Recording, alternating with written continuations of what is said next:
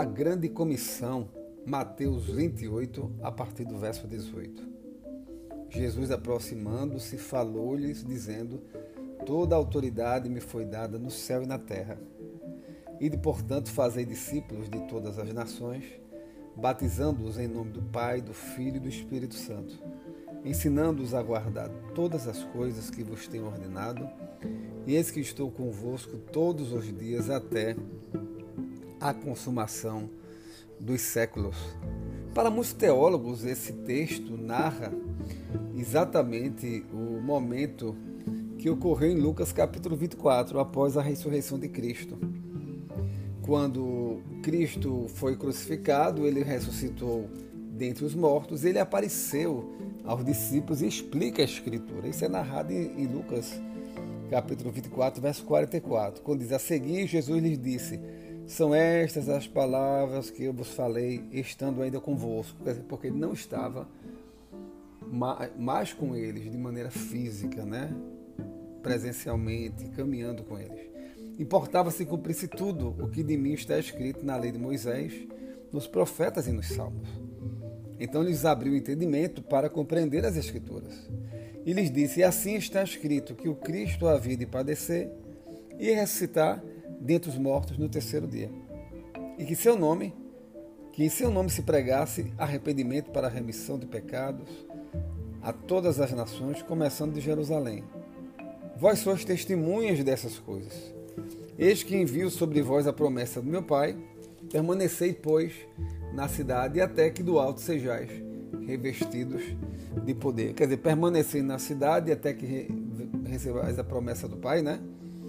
É, a cidade que eles receberam, em tese, a promessa do Pai, está narrado em Atos capítulo 2, Jerusalém. Logo, eles estavam em Jerusalém nesta, nesta ocasião. E segundo o próprio apóstolo Paulo, quando Jesus narrou essas palavras, ele explica bem isso em 1 Coríntios capítulo 15. Jesus não estava falando apenas com os doze. 1 Coríntios 15, 5 dizia 15, 5 diz: Depois foi visto por mais de 500 irmãos de uma só vez, dos quais a maioria sobrevive até agora, porém alguns já dormem. Quer dizer, Jesus ele falou a cerca de 500 pessoas, não, não apenas aos 12 apóstolos, né? Aos 12 discípulos, né? Logo, o que significa? Que essa grande, grande comissão não era apenas para os 12, é para a igreja toda. Essa missão de pregar o evangelho a todas as nações, fazendo discípulos, né?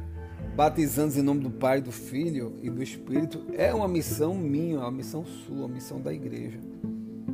E nesse texto, quando Jesus fala, olha, toda autoridade me foi dada no céu e na terra, ele faz referência à autoridade porque durante a própria caminhada dele com os discípulos, em várias ocasiões, foi atribuída a Deus uma autoridade divina não é? Quando principalmente ele discursava depois dos milagres e as, as pessoas que o seguiam diziam que ele falava como quem tem autoridade, não como escribas, como os escribas. Quer dizer, a palavra de Cristo tinha autoridade.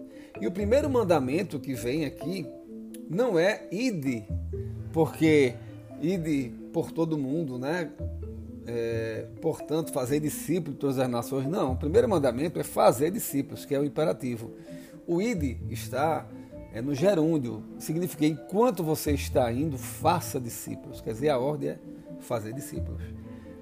Logo, Jesus deixou para nós, todos nós, para a sua igreja, um mandamento novo: fazer discípulos de todas as nações. Quer dizer, todos precisam ser salvos, batizando em nome do Pai, do Filho e do Espírito Santo. Ele sabia que ia ser uma obra difícil, né? E como ele não estava mais fisicamente com, com os discípulos, nem com aqueles que o seguiam, cerca de 500 provavelmente ali. Ele fez questão de no final falar: Olha, e eis que estou convosco todos os dias até a consumação dos séculos. Significa o que? Olha, mesmo que não esteja fisicamente, visivelmente sendo percebido pelos, pelos seus olhos, pela, é, pela sua, pelos seus sentidos, eu estou aqui. Eu estou convosco todos os dias até a consumação dos séculos. Logo, nossa missão, enquanto estamos indo, no trabalho, na universidade, na feira, no condomínio, na nossa família, enquanto estamos indo, devemos fazer discípulos, pregar o Evangelho, batizando em nome do Pai, do Filho, do Espírito Santo, ensinando-os a guardar todas as coisas que vos tenho ordenado. E Ele estará conosco todos os dias até a consumação dos séculos. Deus te abençoe. Você tem uma grande comissão na terra. O mandamento é: faça discípulos enquanto você está indo. Deus te abençoe em nome de Jesus.